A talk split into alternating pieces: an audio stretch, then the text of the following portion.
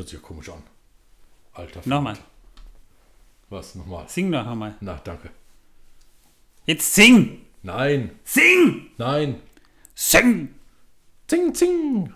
Okay. Das, das hört sich so komisch an, wenn ich singe, das lasse ich lieber bleiben. Ja. Nee, also bei mir hört sich das total komisch an, weil ich mich ja selber höre und dann noch da drauf höre. Das ist ganz merkwürdig. Ja, ja, ja, ja, ja. Damals. Intro und ab dafür.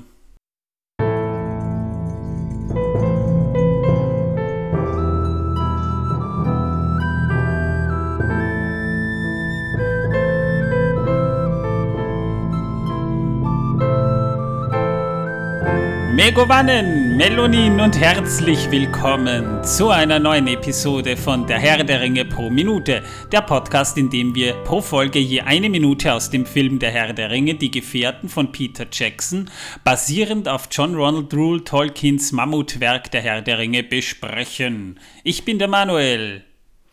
Ja, und ich bin der Torben, ich bin wieder mit dabei. Äh, neben mir hockt ein kleiner Elf auf der Bank. Ich streiche ihm die ganze Zeit den Kopf. Ähm, ja. Und äh, Martin? Gib die Hände von meinem Knie. Ach so, ja. Äh, aber äh, wo ist Martin? Martin? Oh, der ist heute nicht da. Ja, liebe Hörer, damit habt ihr schon die, den Twist im Plot dieser Episode hier hinter euch. Martin ist aus Zeitgründen heute leider verhindert. Das Problem ist halt, er ist ja wirklich streng beschäftigt. Er arbeitet, er ist Familienpapa, also er ist doch ziemlich eingespannt. Weswegen er heute, da wir mal ausnahmsweise nicht am Wochenende aufzeichnen, leider Gottes verhindert. Also ihr müsst jetzt mal nur mit uns beiden Vorlieb nehmen. Tut mir leid für euch, ehrlich. Ja, und alle, die nicht mögen, können natürlich aufatmen. Ähm, ja, also ich bin mittlerweile wieder runter von den Schmerzmitteln. Mir geht es auch wieder ziemlich gut. Gestern bekam ich die Nähte gezogen bei meiner Verletzung und damit sehe ich heute nicht mehr aus wie eine Mumie, sondern tatsächlich nur noch wie ein Streuselkuchen. Möchte mich auf diesem Wege auch wirklich ganz, ganz herzlich bei allen Glückwünschen bedanken, die auf Facebook und auch äh, tatsächlich privat und über Enker reingekommen sind. Danke Leute, sehr aufmerksam. Es sah schlimmer aus, als es im Endeffekt war, Gott sei Dank, aber ich hatte halt beide Hände verstaucht. Das spüre ich auch heute noch, aber ich war jetzt eine Woche im Krankenstand. Das heißt, ich konnte mich mal einigermaßen gut erholen. Ihr habt es ja mitbekommen, zum Schneiden und Veröffentlichen des Podcasts hat es ja trotzdem gereicht. Also wirklich nochmal herzlichen Dank an alle. Wirklich aufmerksam von euch, dass ihr mir diese Glückwünsche teilweise auch tatsächlich über Dreiecken und Enden zukommen habt lassen. Dankeschön. Das erfreut mich wirklich zutiefst. Ja, den Podcast hat er natürlich nur geschnitten, weil ich die ganze Zeit hinter ihm stand und äh, ihn mit einer Armbrust bedroht hatte. Zum ja, Glück das tut er, er jetzt gemerkt, auch noch. Ja, gerade jetzt im Moment auch, ja, aber weil ich halt sein Knie streichle. Oder den Elfen, ich bin mir nicht sicher. Egal. Äh, jedenfalls äh, hat er gar nicht gemerkt, dass die Armbrust gar nicht geladen ist. Aber man verrät es ihm natürlich auch nicht, versteht sich. Naja, das kriegt er dann zurück. Das ganz sicher. So, aber was war denn bei der letzten Folge? Ja, in der letzten Folge, ich kann mich gar nicht mehr daran erinnern, ich war auf Schmerzmittel. Äh, wir haben uns eigentlich vor allem mal, es ging um die Freundschaft von Gandalf und Bilbo. Das heißt, ich habe mal ein bisschen erläutert, wo Gandalf Bilbo teilweise ja tatsächlich schon quasi aus der Kacke gezogen hat.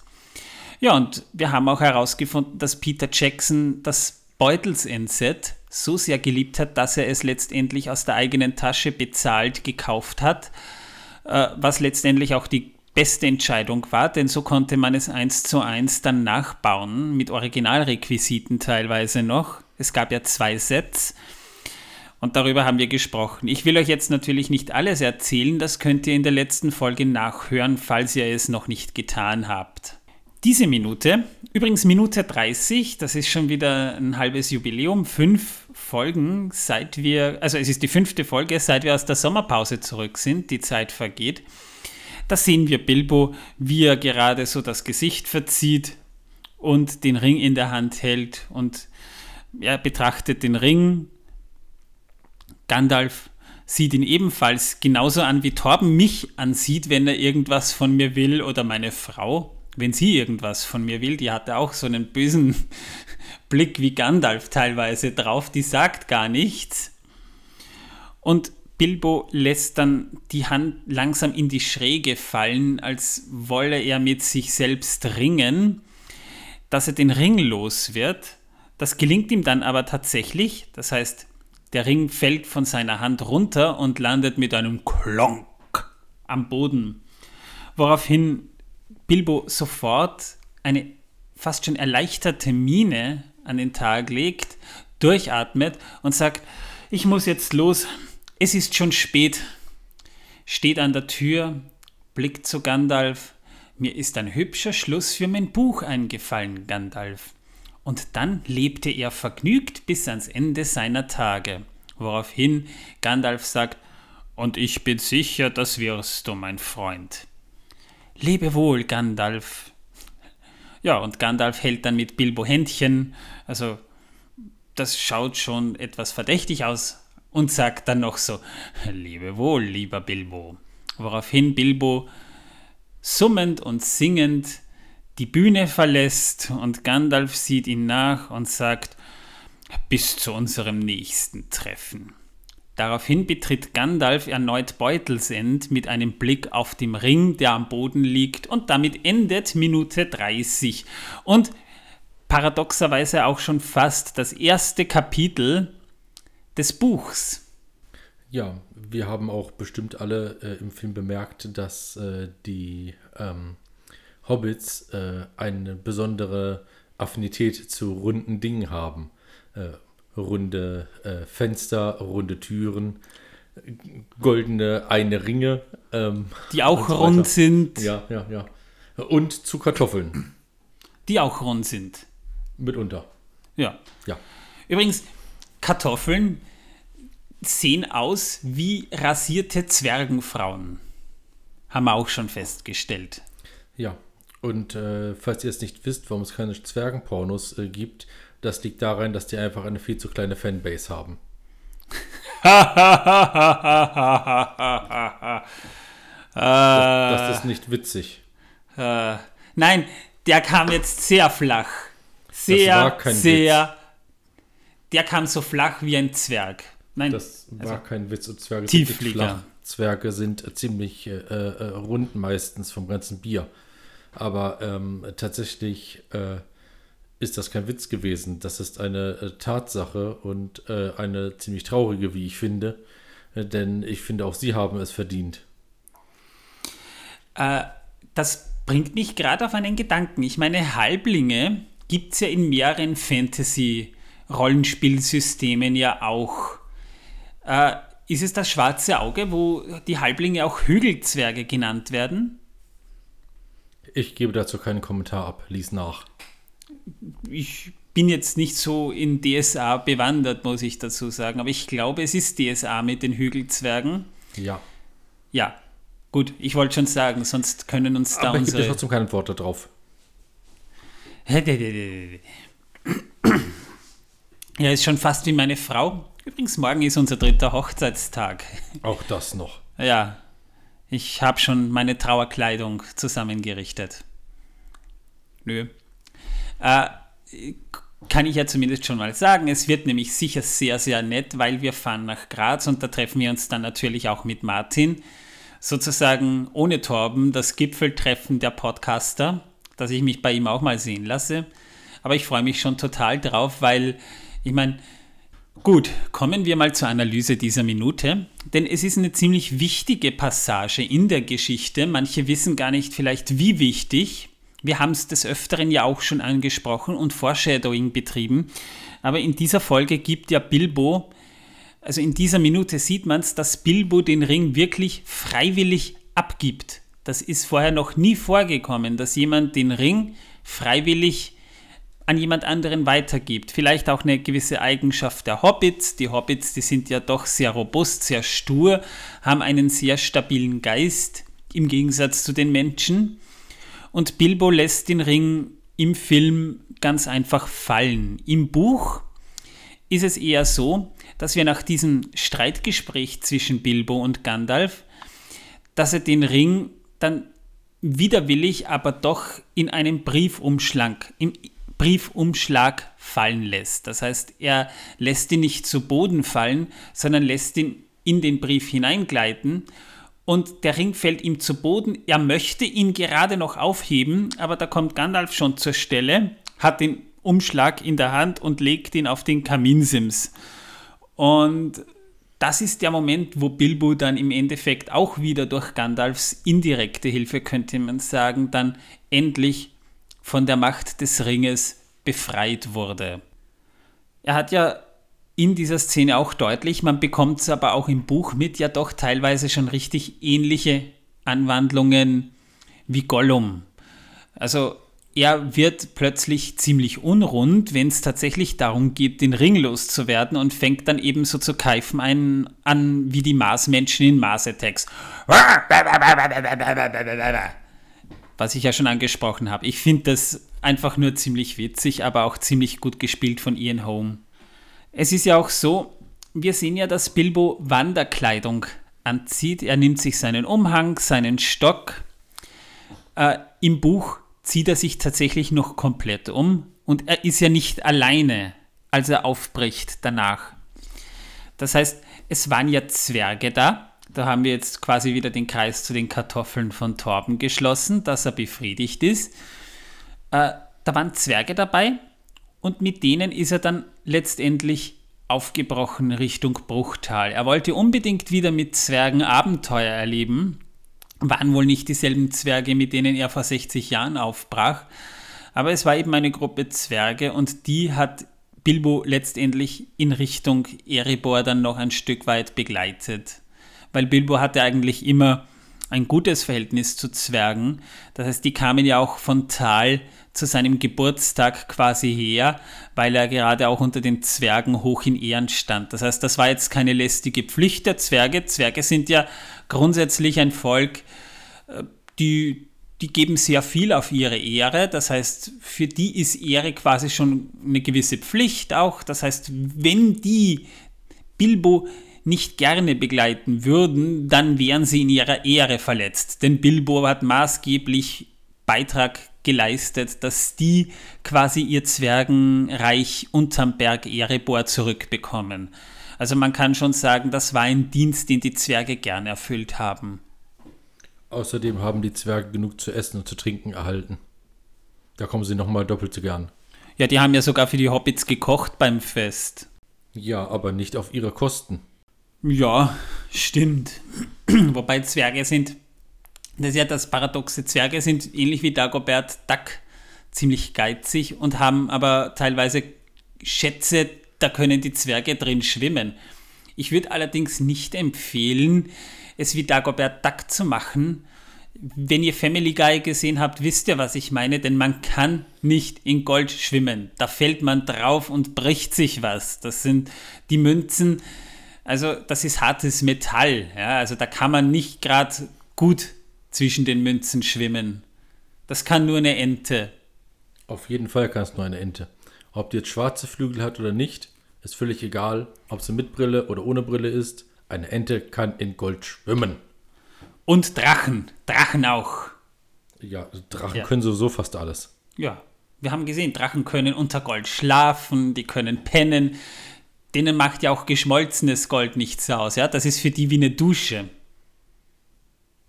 Äh, ja, dann war der Drache wenigstens mal sauber zur Abwechslung, ne?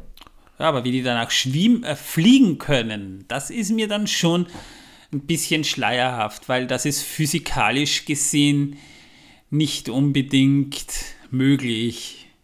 Naja, physikalisch gesehen könnte ein Drache, so wie er geformt ist, sowieso so gut wie nicht fliegen. Jedenfalls kein solcher Drache wie dort.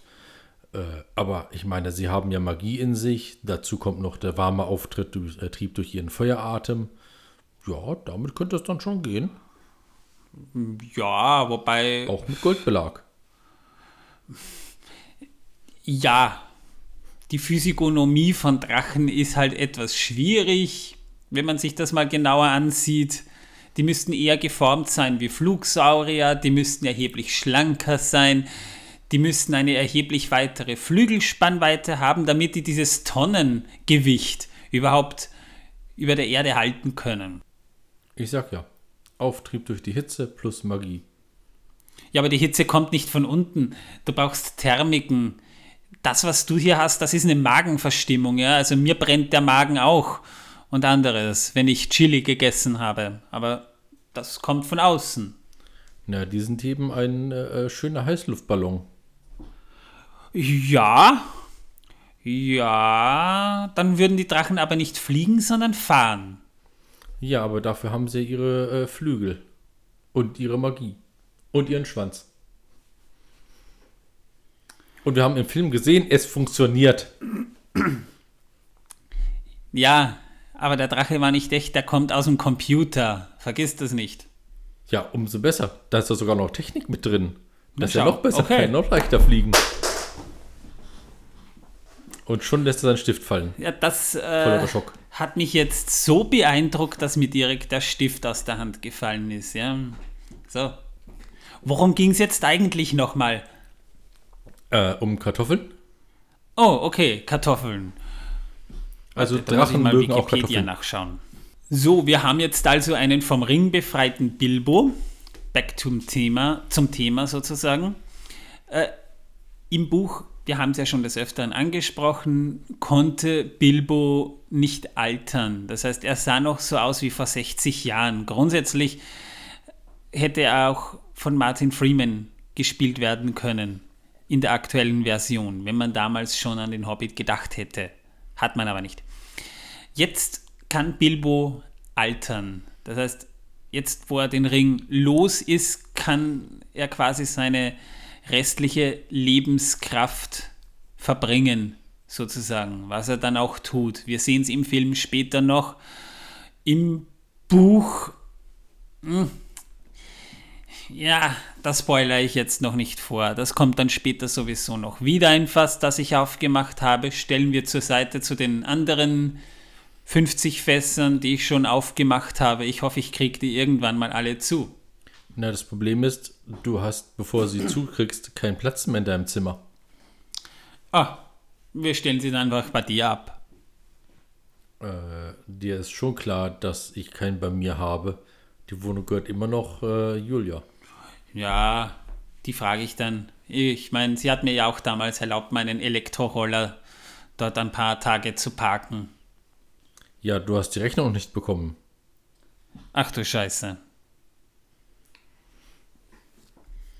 Ich weiß, wie hoch die ist. Ich musste sie schreiben. Und mir kamen die Tränen. Ja, wahrscheinlich weil es so billig war. Da hattest du nichts davon. Du bekommst wahrscheinlich eh keinen Cent von ihr. Nein, weil ich auf Zwiebelpapier gedruckt habe. Oh, das ist klug. Ich dachte immer, du nimmst Kartoffelstärke als Papier. Nee, die verwende ich doch lieber äh, für das Düngen meiner Pflanzen. Ach so. Oder zum Kitten von Fenstern. Nein, äh, äh, Mauerwerk. Es gibt im Buch am Ende dieses Kapitels doch eine ziemlich charmante Szene, die leider im Film nicht vorkam, obwohl ich sie ziemlich witzig fand. Äh, die Sache ist ja die, Bilbo ist nicht klammheimlich weggegangen, das heißt zum, zur Überraschung der Hobbits schon, aber Frodo wusste zumindest im Buch ja Bescheid, was Bilbo vorhatte. Darum hat er ja im Prinzip Beutelsend schon Frodo überschrieben. Sehr zum Ärgernis der Sackheim-Beutlins. Aber Bilbo hat auch noch Geschenke für Hobbits hinterlassen, die ihm nahe standen. Teilweise wirklich gut gemeint, teilweise auch als kleiner Seitenhieb. Ich lese dann mal ein paar Stellen aus dem Buch vor, weil ich das einfach total charmant finde. Zum Beispiel hat er für Adelard Tuck einen Regenschirm zum Behalten, was er betont hat, hinterlassen, weil Adelard Tuck, ich weiß jetzt nicht, männlich oder weiblich, ist das ein männlicher oder ein weiblicher Name? Ja. Okay. Adel S hat nämlich im Laufe der Zeit, wenn es er sie auf Besuch war, wir wollen jetzt mal genderneutral ganz einfach alles einfließen lassen, äh, sehr viele Regenschirme mitgehen lassen. Also das ist schon mal ein netter kleiner Seitenhieb. Also es ist ein R in dem Fall. Tatsächlich? Ja. Okay. Ja, steht nämlich drin. Ähm, und zwar hat viele Regenschirme mitgehen lassen, äh, die ihm nicht zugedacht waren. Ach ja, du hast recht, du liest ja ihm- gerade mit, ja. Ja, das ist äh, groß genug, sodass ich mitlesen kann, auch von meinen zweieinhalb Metern Abstand zu dir. Ja, ich habe das am iPad, das E-Book habe ich nebenbei jetzt gerade auf und da kann jetzt Torben schön mitlesen. Stimmt, ja. Na, wobei die Eigenart, Sachen mitgehen zu lassen, die jemandem nicht gehören, ist erfahrungsgemäß ja tatsächlich eher männlich. Ja, das Problem habe ich auch. Immer wenn ich irgendwie einen Stift irgendwo in die Hand gedrückt bekomme zum Unterschreiben, stecke ich den grundsätzlich ein. Das ist Ey. die absolute äh, wirklich Stiftkleptomanie, die ich habe. Ich arbeite am Arbeitsamt. Wenn meine Kunden irgendwas bei mir unterschreiben müssen oder so, gib mir den Stift her! Er hat mir gerade den Stift aus der Hand gezogen, weil ich den gerade wie ein Dirigent zum Betonen in der Hand halte. Äh, ja, also ich habe dann auch des Öfteren mal einen Mangel an Kugelschreibern, die ich dann aber selber brauche. Also so, so gesehen. Ja. Ich glaube nicht mal unbedingt, dass das böse gedacht ist. Manchmal denkt man einfach nicht dran. Als ich damals vor langer, langer, langer Zeit in Deutschland im Amt gearbeitet hatte, wohlgemerkt äh, nicht das Arbeitsamt, auch wenn ich da auch mal gearbeitet hatte, äh, jedenfalls in diesem anderen Amt, das ich nicht weiter erwähnen möchte, hatte ich auch Stifte, die dauernd geklaut wurden. Irgendwann hatte ich die Idee, hey, tue sie doch einfach in deine Schreibtischschublade und schließ diese ab. Und schon hatte ich immer einen Stift. Dora Beutlin scheint irgendwie mit Bilbo oder, oder mit Frodo eher verwandt zu sein. Also es dürfte Frodos Tante sein. Drogos Schwester, die bekam einen Papierkorb. Die hat mit 99 nämlich schon eine ganze Korrespondenz an guten Ratschlägen geschrieben. Also sie hat scheinbar wirklich viele Notizen, so ein bisschen so Emily Dickinson-Vibes gehabt, die sie vielleicht gar nicht veröffentlicht hat. Also es war eigentlich tatsächlich eher eine charmant gut gemeinte Geste, dass Bilbo ihr einen Papierkorb schenkt. Milo Lochner bekam von Bilbo eine goldene Feder samt Tintenfass, weil Milo Lochner es scheinbar immer vernachlässigt hat, Briefe zu beantworten.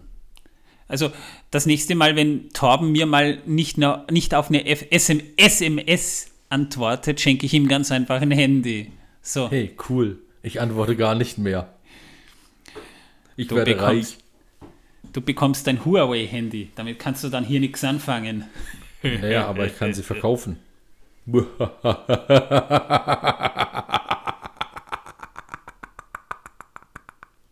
Jedenfalls Angelika Beutlin, äh, eine Nichte von Bilbo, bekam einen Spiegel geschenkt, weil sie scheinbar eine leicht narzisstische Ader hat und ihr Gesicht recht schön fand.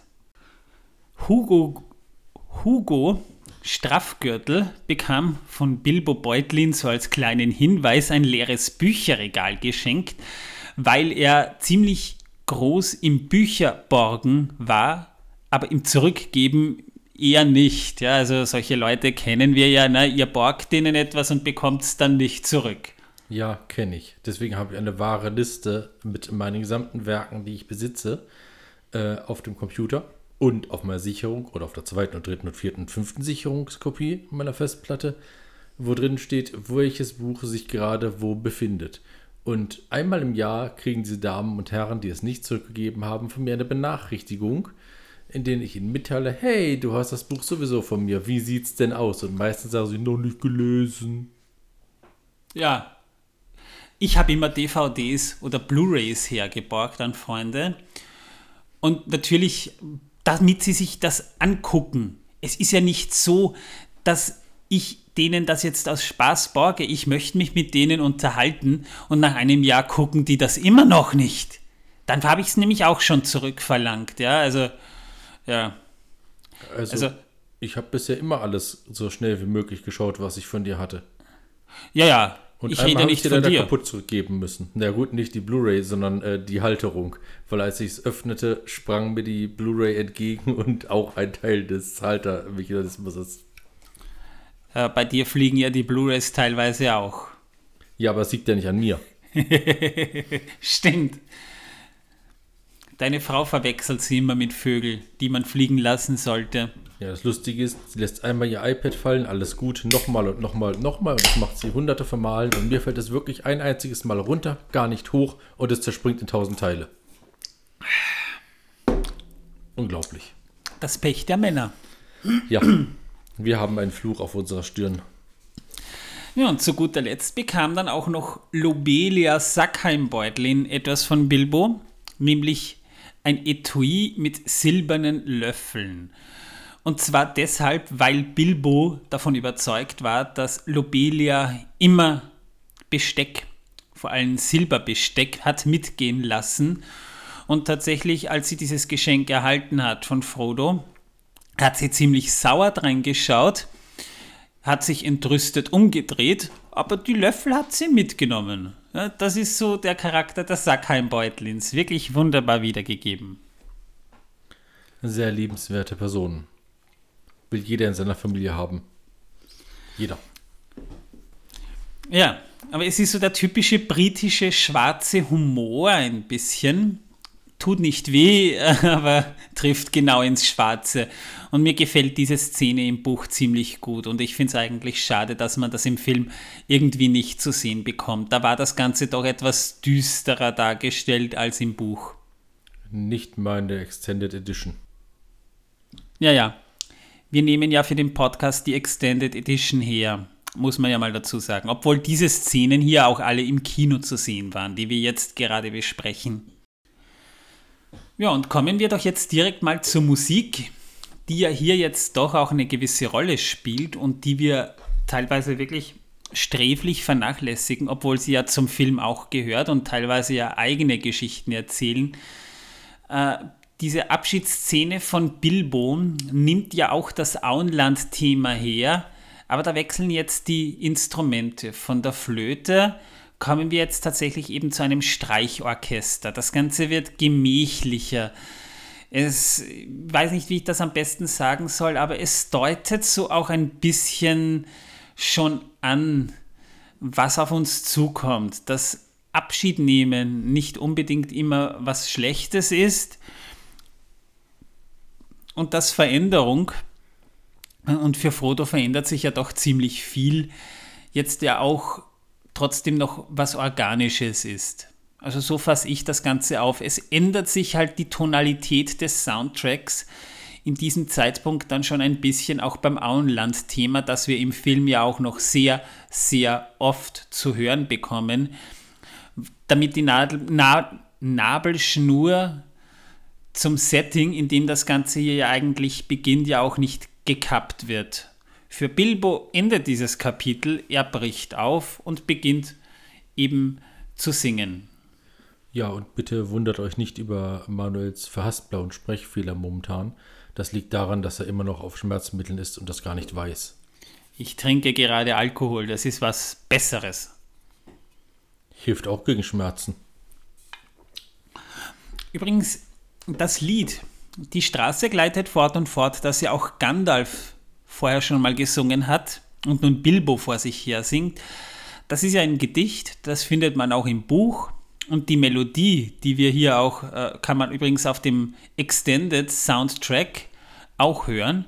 Falls ihr da mal reinhören wollt, auf Spotify, äh, Apple Music, Amazon Music könnt ihr das euch anhören. Sucht mal unter The Lord of the Rings, The Complete Recordings.